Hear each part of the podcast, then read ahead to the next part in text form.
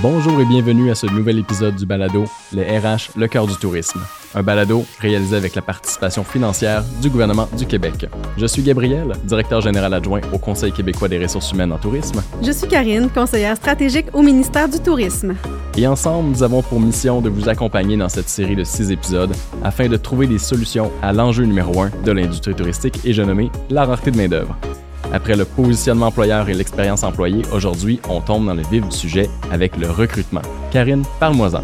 Recruter en 2022, Gabriel, c'est vraiment pas comme recruter dans les années 90 ou 2000. C'est même pas mal le contraire.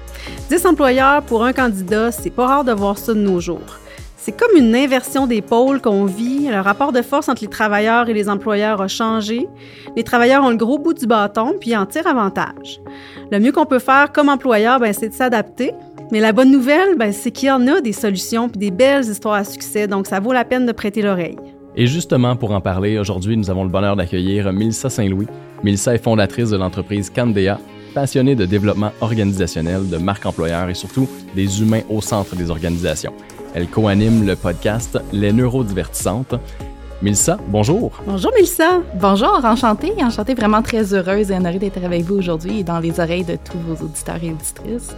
Merci. J'aimerais d'emblée te lancer avec une question très importante. En fait, dans l'industrie touristique, on est des pros en matière d'expérience client. J'aimerais que tu nous parles du parallèle à faire avec l'expérience candidat. Mm-hmm. c'est un excellent parallèle à faire parce que quand on parle d'expérience candidat, mais c'est pour moi, du moins, c'est le moment où un candidat potentiel, une candidate potentielle considère une entreprise comme un employeur potentiel, verse vers une expérience candidat jusqu'au moment où il pourrait potentiellement appliquer sur l'emploi et verser en expérience employée qui a été couvert euh, notamment dans l'épisode 1. Donc, de dire que dans le tourisme et l'hôtellerie, justement, on a une clientèle très vaste, on est dans l'accueil. D'essayer de faire transparaître ça au niveau de l'expérience candidat, c'est tout à l'avantage, en fait, c'est que vous avez une longueur d'avance sur beaucoup d'entreprises qui ne sont pas justement dans l'hospitalité. Euh, puis de voir justement le candidat comme un client potentiel. Parce qu'aujourd'hui, outre euh, possiblement plus les communautés marginalisées qui vivent plus de discrimination, les gens ont le luxe et le choix de magasiner un emploi. Hein, on choisit en fonction de ses valeurs, on choisit en fonction de ses besoins, en fonction de sa réalité. Puis euh, on peut se dire, ben ok, je vais choisir lui plutôt que lui. Donc, en tant qu'employeur, on doit considérer nos candidats comme des clients. On doit essayer de à la fois les séduire, à la fois les inciter à vouloir travailler chez nous, euh, mais aussi de le faire de façon à ce qu'il n'y ait pas de surprise. Donc, on veut que les bottines suivent les babines, comme je m'amuse à dire. Euh, si je fais le parallèle un peu avec euh, la nourriture, ben, si on voit un hamburger sur une grande pancarte d'une grande chaîne de restauration, on, sait que l'hamburger, il aura pas l'air de ça dans notre euh, sac à la commande à l'auto. Mais si j'applique sur un emploi, puis que en tant que candidat client, candidate cliente, je, je suis déçue parce que je reçois une fois en emploi, ben l'implication est beaucoup plus grande que juste un burger. Fait que c'est pour ça qu'il faut avoir cette lunette-là, je crois, quand on veut euh, se distinguer comme employeur. Faut se camper dans ce qu'on est, dans le fond, mm-hmm. dans ce qu'on fait de mieux. Effectivement. Comme, comme je dis, les bottines qui suivent les babines, ça veut dire trouver qui on est vraiment, puis de démontrer de façon très authentique, ne pas démontrer ce qu'on n'est pas parce qu'on pense que c'est ce qui va attirer les gens. Si on crée une dissonance à ce moment-là au niveau de l'expérience que l'employé va vivre versus euh, ce qu'il a cru percevoir de, de ce qui était communiqué de la part de l'organisation. Dans le contexte actuel, des canaux pour aller rejoindre des candidats potentiels, il y en a des tonnes. Je pense à Facebook, LinkedIn, TikTok, Hôtellerie Job, Tourisme Express, il y en a un puis un autre. J'aimerais t'entendre sur la place du web en 2022. La place du web en 2022, elle est essentielle, elle est omniprésente. On peut pas s'en sauver vraiment. On peut pas dire ah ben moi j'aime pas ça euh, les réseaux sociaux, euh, je suis un mauvais milléniaux ou je suis, tu sais peu importe, puis de dire euh, j'aime pas ça, j'y vais pas. En fait, c'est qu'on se coupe des opportunités en tant qu'employeur. Mais je comprends que ça devient très intimidant, justement, la quantité de canaux, de savoir lequel choisir, comment se diriger, qu'est-ce que je publie, qu'est-ce que je fais. C'est déjà qu'on essaye à bout de souffle de gérer une organisation, de voir ça comme quelque chose de plus. Ça semble être justement une grosse bouchée qu'on n'est pas capable de prendre, puis on se dit, ben, je vais faire autrement, mais euh, en faisant autrement ou en ne le faisant pas, justement, c'est ça, on peut se couper des opportunités, puis il faut le voir comme un investissement, mais bon, on pourra euh, élaborer là-dessus. Mais là, les danses sur TikTok, là, pour le recrutement, est-ce que ça fonctionne? Ça dépend. Ça dépend de, de beaucoup d'éléments. Tu sais, euh, bon, je vous donne euh, des exemples très concrets. je fais une danse sur TikTok j'aime pas TikTok, je, on danse jamais chez nous, puis là je fais parce que ça a l'air que c'est ça qui est cool, puis que c'est ça qui va attirer le monde, puis j'en lance ma vidéo, puis c'est un petit peu cringe, on voit que ça a pas l'air tant de me tenter, les gens le ressentent. Hein je me suis pas rendu service comme employeur au niveau de, ce que j'essaie de démontrer comme marque. Euh, si je le fais puis que je, le fais bien finalement puis que là j'attire des gens qui sont comme hey c'est cool ils dansent sur TikTok puis euh, ça me parle nanana puis que t'arrives puis que c'est très beige bon polyester comme vibe d'organisation mais il y a une dissonance qui se crée à ce moment-là le, candidat a l'impression que les bottines n'ont pas suivi les babines puis à l'inverse ben justement si ça fait pas nécessairement partie de la culture d'organisation de la façon dont l'organisation se se comporte en général, ben peut-être que si je fais une vidéo ce que je danse sur TikTok, puis que là quelqu'un voit ça, il dit ah j'ai pas envie de danser dans la prochaine vidéo, c'est vraiment pas moi. Ben je me suis privée peut-être d'une candidature potentielle qui aurait vraiment bien euh, eu sa place chez nous. Puis à l'inverse, ben quelqu'un qui aime ça, puis qui le fait, puis que ça, ça concorde avec qui ils sont, ben ils vont attirer des personnes qui vont dire Hey, c'est cool, ça concorde avec qui je suis. Puis là, on va avoir un, un match plus intéressant. Fait que c'est ce qu'il faut réfléchir un peu quand on prend des actions, de dire est-ce que c'est vraiment nous? Est-ce que ça nous représente? Est-ce qu'on va pouvoir démontrer euh, au candidat ou à la candidate que son expérience va concorder avec ce qu'elle a vu. Ça m'amène sur euh, le sujet des influenceurs. On le voit beaucoup dans la vente, mais en recrutement, faire appel à un influenceur, est-ce que c'est encore d'actualité ou pertinent? C'est une bonne question parce que je, je coach euh, à l'université un groupe étudiant pour compétition en marketing RH. Puis ça revient souvent, on dirait que, tu sais, sont, sont plus jeunes que moi. Bon, pas que je suis si vieille que ça, mais... Euh, puis, puis tu sais, on en parle. J'ai de la misère à l'entrevoir réellement par contre, des stratégies de micro-influenceurs à l'interne de l'organisation, des personnes qui deviennent des ambassadeurs de qui on est comme entreprise, là, ça devient intéressant. Puis là, on peut peut-être supporter ces personnes-là si elles ont envie justement de rayonner, de faire rayonner l'organisation, à le faire encore mieux, avec plus d'aisance, leur donner le temps euh, de pouvoir le faire. Je pense qu'il n'y a jamais un meilleur ambassadeur d'un employeur qu'un employé. C'est vrai, les témoignages d'employés, ça parle beaucoup, moi, je trouve, mm-hmm. en recrutement. Mais LinkedIn, qui est mhm. comme le site, on pourrait dire, dédié au recrutement, euh, est-ce que ça convient pour tous les types de postes à combler? À ce moment-là, la réponse, ça serait non, parce que sur LinkedIn, ben, si je me cherche, par exemple, un plongeur ou une serveuse ben, ou un serveur, ça se peut qu'il soit pas sur LinkedIn. C'est un réseau où que, justement les gens vont aller pour réseauter des, des emplois euh, qu'on considère plus corpaux souvent. Donc, à ce moment-là, ça se peut que je tente des perches et qu'il n'y ait rien qui morde à mon hameçon parce que cette population-là ne se retrouve pas sur LinkedIn.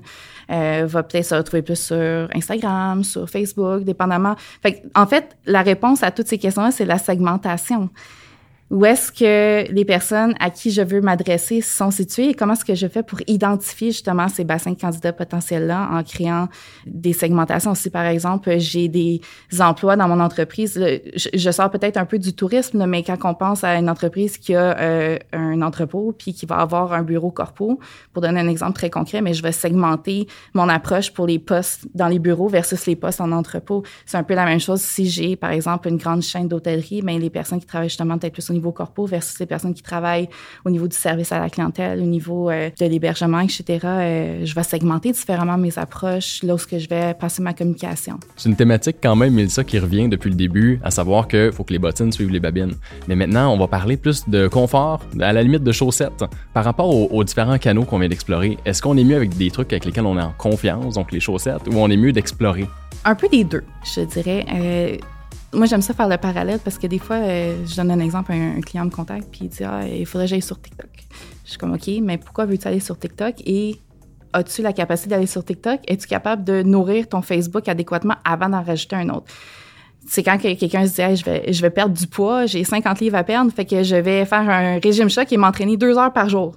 Est-ce que c'est durable dans le temps? Ben non, il risque d'avoir justement une chute de cet effort-là parce que ça semble inatteignable, ça semble insurmontable.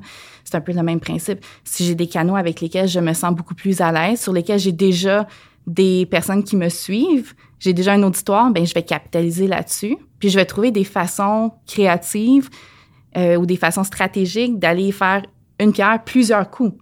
Fait que quelqu'un qui me dit par exemple, eh ben il faudrait que je mette des vidéos sur TikTok, ok Veux-tu vraiment mettre des vidéos? As-tu la capacité de faire des vidéos? C'est plus long que d'écrire un post avec une photo, premièrement. Si la personne me dit oui, OK, comment est-ce que tu capitalises? Est-ce que tu mets juste sur TikTok? Non, tu peux loader tes Reels sur TikTok, tu peux les loader sur Facebook, ça peut aller automatiquement sur Instagram, tu peux les mettre sur YouTube.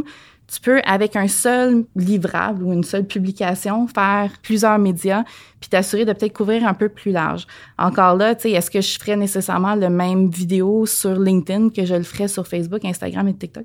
Peut-être pas. Peut-être que oui. Ça dépend des décisions stratégiques qu'on veut faire autour de ça aussi. Mais une fois qu'on a choisi là, une ou plusieurs plateformes de médias sociaux, là, il faut cibler notre clientèle. Mais là, il me semble que c'est compliqué, région, sujet, champ d'intérêt pour arriver à bonne place. Mais comment on fait pour bien choisir, bien cibler? Dans un premier temps, en restant proche de qui on est comme entreprise, tu sais, quand on a identifié au niveau de sa marque employeur, qu'est-ce qu'on veut projeter comme message, comme image, ben déjà, on a une bonne partie de fait c'est sûr qu'on va dire, OK, est-ce que je veux parler, par exemple, euh, à des jeunes qui sortent de l'école? Est-ce que je veux parler à des professionnels d'expérience parce que c'est des postes à combler qui demandent un 10-15 ans d'expérience? Ben, si j'ai besoin justement d'un 10-15 ans d'expérience, je vais peut-être ajuster mon message pour plaire à quelqu'un qui risque, pas nécessairement euh, de façon obligatoire, parce qu'on peut avoir toutes sortes de parcours de vie, mais je risque de parler à quelqu'un peut-être qui a besoin d'un peu plus d'équilibre, qui risque... Je vais aller chercher le, les besoins probablement de cette clientèle-là versus euh, aller essayer de stéréotyper aussi par rapport à OK, je vais chercher un comptable, je vais aller penser à mes stéréotypes de comptable et parler qu'à ça. Non, je vais parler de qui je suis comme employeur, ce que j'ai à offrir, puis peut-être que s'il y a des éléments justement que qui je sais qui vont être beaucoup plus attrayants pour ce type de clientèle-là, je, je vais mettre des petites lumières dessus. Je vais essayer de faire ressortir ces, justement tous ces critères-là qui peuvent venir saisir l'attention, donner à la personne envie de dire Hey, j'ai envie d'en savoir plus, j'ai peut-être envie d'appliquer sur, euh, sur un poste. Au-delà de la formation du diplôme, tu sais, le comptable, je trouve ça un mhm. bon exemple. Tu sais, on pourrait rechercher une formation, mais en fait, ce que tu dis, c'est que c'est aussi d'aller chercher les valeurs ou les intérêts que cette personne-là pourrait avoir. C'est de faire rayonner exactement qui on est, puis de le faire de façon claire, constante, précise et concise aussi. En hein. On peut s'étaler, mais en le faisant de cette façon-là, on a une grande partie du message de fait. Mes valeurs ne changeront pas si j'ai un poste corpo versus un poste de, plancher, par exemple. Mes valeurs devraient être les mêmes partout. Mais après ça, c'est des, éléments plus en lien avec le poste ou en lien avec euh, justement la, position dans l'organisation qui fait que je vais aller chercher certains critères de, de différenciation. Milsa, je vais t'amener un peu champ gauche. Disons qu'on a un poste ouvert présentement au CQRHT, on a un 200 dollars à mettre. On a identifié que la cible en question vers laquelle on aimerait recruter, c'est la page des abonnés de, Ricardo. Est-ce que c'est une fausse bonne idée? Non, moi je trouve pas que c'est une fausse bonne idée. Si ça fait du sens, puis que ce que vous avez à offrir risque fort potentiellement de parler à ces personnes-là, ben oui, pourquoi pas. Il y, a, il y a tellement de façons aussi d'utiliser les médias sociaux autres que la page de, son entreprise. Justement, il y, a, il y a des groupes, euh, les spotted de chaque région, par exemple, tu sais, euh, spotted Longueuil, spotted ci, spotted ça, où ce que les gens vont afficher justement aussi des fois des affichages de postes, euh, voir si quelqu'un cherche un emploi, euh, le, recruteur ou la personne aux ressources humaines ou le gestionnaire pourrait dire, ben moi j'ai un poste ouvert, viens voir ma page.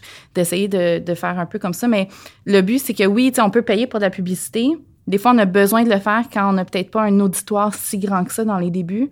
Mais le but, c'est d'être constant, comme je disais avant, d'être concis, de bien représenter qui on est comme entreprise, puis d'essayer de grandir de façon beaucoup plus organique notre auditoire pour que justement les personnes, ils nous suivent, nous regardent aller, sont peut-être pas prêts aujourd'hui, ils vont peut-être être prêts dans trois mois, deux ans, trois ans, on ne sait pas.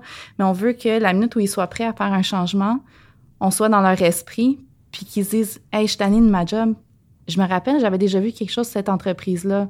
On veut que les gens pensent à nous, on veut qu'il y ait ce réflexe-là développé, puis ça, bien, ça se fait à travers une relation qu'on crée avec des candidats potentiels. C'est un bassin qu'on veut se créer, puis ça, c'est pas juste en payant des coûts de publicité. Ce que j'entends dans ce que tu dis, c'est qu'il y a recruté pour un poste X, mais il y a aussi une stratégie long terme comme mhm. employeur pour, comme tu dis, organique. Là. Oui, exactement. C'est de, le voir vraiment la marque employeur, ce que je dégage, ce que je fais comme positionnement de qui je suis. Puis après ça, mais quand je fais mon recrutement pour des postes spécifiques, j'ai déjà une partie de mon message de communiquer. Les gens savent déjà ce que j'ai à offrir, qui je suis, quelle est ma, culture, mes valeurs, etc. Il n'y a pas de surprise là-dessus. Puis là, on, les accroche leur attention pour dire Hey, mais là, je sais pas ça particulièrement. C'est de, de façon euh, sous-entendue, peux-tu me donner deux minutes de ton attention pour lire une description de poste qui va expliquer cette opportunité-là, en quoi est-ce qu'elle consiste exactement? Je m'amuse à dire, tu sais, qu'est-ce qui s'est passé au niveau des descriptions de postes euh, dans les années 90, là, avant qu'on ait l'avènement justement de, l'Internet avec les, journaux locaux, ce qu'on publiait beaucoup. Tu sais, on avait des petits carrés, il hein, fallait mettre le moins de caractères possible. Puis là, j'ai l'impression qu'on se ramasse avec des, rouleaux de papier, des papyrus de description de poste qui finissent plus parce que là, on a comme cinq paragraphes sur la description de l'entreprise, euh, six paragraphes sur ci, six paragraphes sur ça. Puis les gens, ils n'ont pas le temps. Puis je, m'amuse à dire, les, quand on parle justement de ce balancier-là qui est reviré, avant, on disait au candidat, fais un CV qui est court, concis, qui est adapté au poste sur lequel tu veux postuler, parce que le recruteur, il a juste 30 secondes pour le lire. Il faut que ça accroche. C'est absolument le contraire. Il faut que ta description de poste soit courte, concise, attrayante, parce que le candidat, il a juste 30 secondes pour la lire. Donc, je rappelle qu'on est avec Mélissa Saint-Louis, fondatrice de l'entreprise Candea, spécialiste en marque employeur et bien plus. Mélissa, j'aimerais t'amener sur un autre sujet, même si on n'est pas très loin de ce dont on parlait à l'instant. Est-ce que en 2022, c'est une course à la créativité de recruter? Je te dirais que oui, c'est une course à la créativité, mais peut-être pas la créativité dont on la conçoit généralement. Des fois, les gens vont associer créativité avec euh, les arts et euh, justement, quand on parle de faire des, des, publications, des vidéos, tout ça, d'être ultra créatif de cette façon-là. Mais être créatif, c'est aussi d'amalgamer des choses qui, a priori, ne semblent pas faire sens ensemble, mais qui finalement font beaucoup de sens. Donc, c'est d'avoir la créativité dans les idées, dans les outils, dans les façons de justement peut-être travailler avec d'autres organismes, d'autres euh, organisations de, la région.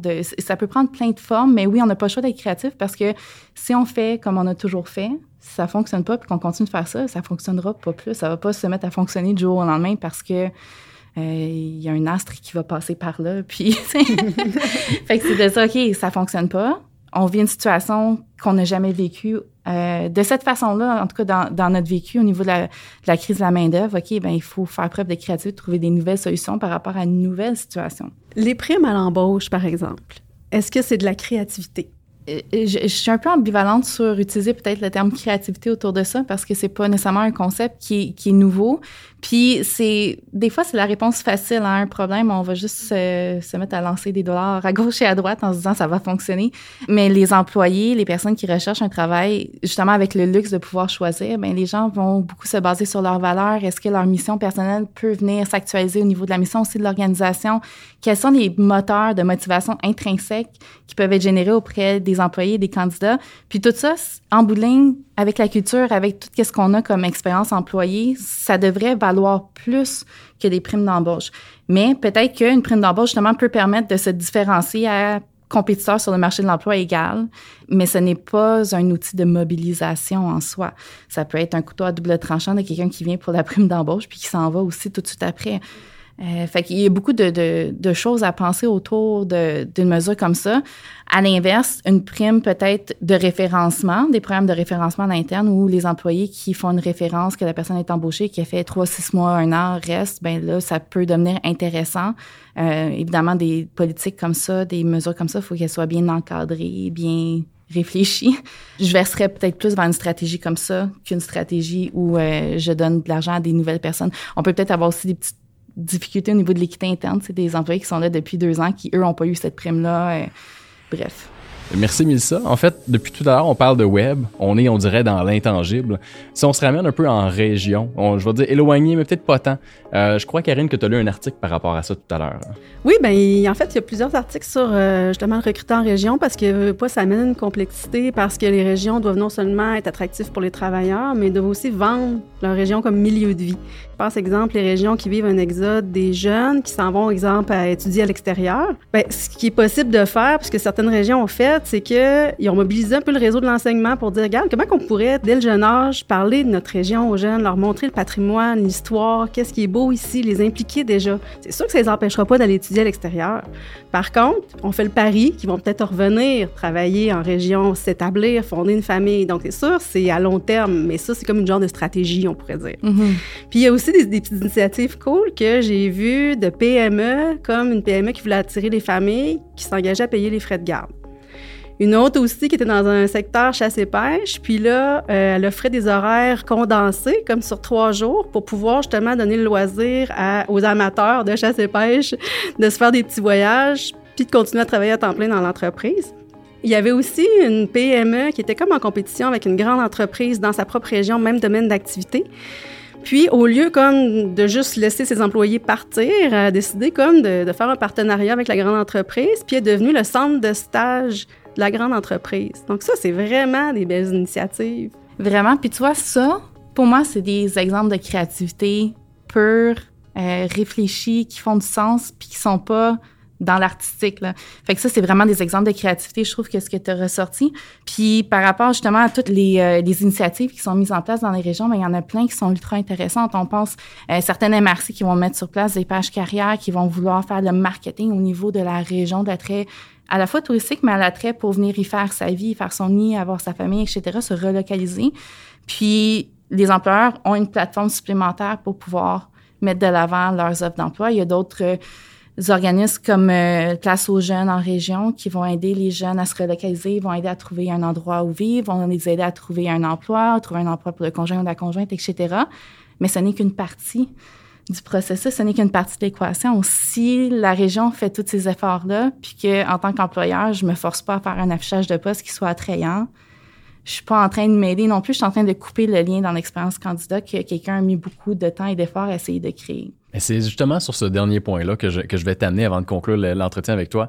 En fait, j'aimerais t'entendre sur tes trois, quatre, on va dire peut-être cinq conseils en matière d'affichage. On parle de rédaction ici, là. Les affichages de poste, ce n'est pas une description de poste. Ça, c'est mon premier point. Une description de poste, c'est généralement très long. Ça va expliquer de long en large qu'est-ce qu'il y a à faire dans l'emploi, un peu pour gérer les attentes de l'employeur, de l'employé, faire les évaluations de la performance.